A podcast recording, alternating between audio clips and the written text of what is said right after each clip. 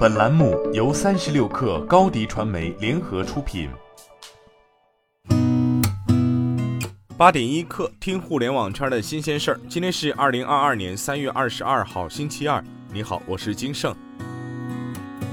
三十六氪独家获悉，无代码厂商黑帕云宣布将停止服务和维护。对于公司的后续进展，有多个独立信源对三十六氪表示，黑怕云团队已被字节跳动收购，创始人陈金洲以及部分团队成员已入职飞书，负责 Apass 产品昆仑，将主要面向大客户。多位飞书内部人士表示，陈金洲入职字节的级别很高，直接向谢鑫汇报。谢鑫为字节跳动副总裁，分管飞书业务。据澎湃新闻报道，近日受原材料持续大幅涨价影响，多家新能源车企发布公告，对旗下新能源车型进行提价。蔚来汽车方面表示，价格稳定对用户利益、对市场都有好处，短期我们没有涨价的打算。目前国际原材料价格，包括芯片供需情况，让整个供应链成本较之前发生了很大的变化，我们也会根据客观环境变化灵活决策。日前有网络传闻，作业帮关联公司小船出海教育科技北京有限公司发生工商变更，三家公司退出作业帮股东序列。三十六氪从作业帮获悉，作业帮股东无变化，相关股东没有退出，此为作业帮旗下公司小船出海正常工商注册调整，以便日常运营。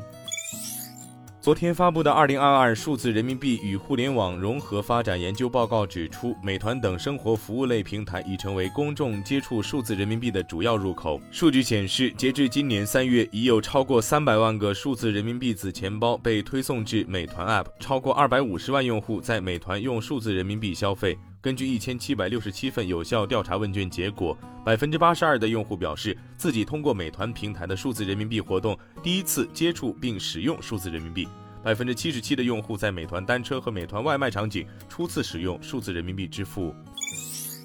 据财联社报道，针对近日有主机厂关于宁德时代电池两次涨价的说法，宁德时代表示，因上游原材料价格大幅上涨，公司相应动态调整了部分电池产品的价格。近日，某新能源车企相关负责人对外表示，自去年下半年至今，宁德时代动力电池涨价两次，按一辆新能源车汽车的电池成本来算。上次涨了一万元，前不久又涨了一万元。新能源车企相关负责人表示，承受不住电池等原材料价格上涨，在最近几个月里，我们新能源汽车也已经悄悄涨了两次价格。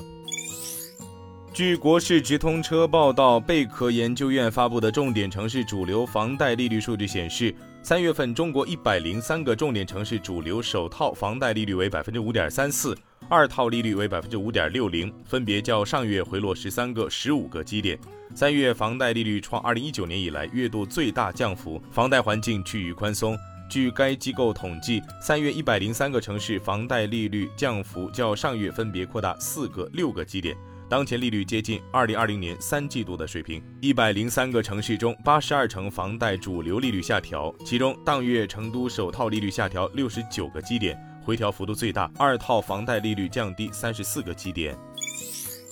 据新浪科技报道，美国一位高等法院法官驳回了华盛顿特区针对亚马逊的反竞争行为发起的诉讼，认为没有证据支持其造成消费品物价上涨。华盛顿特区总检察长卡尔拉辛去年起诉亚马逊，指控其通过确保每件在售商品的最低利润，来鼓励超出必要水平的消费品物价，同时打击该网站上的商家在其他地方以更低价格出售商品。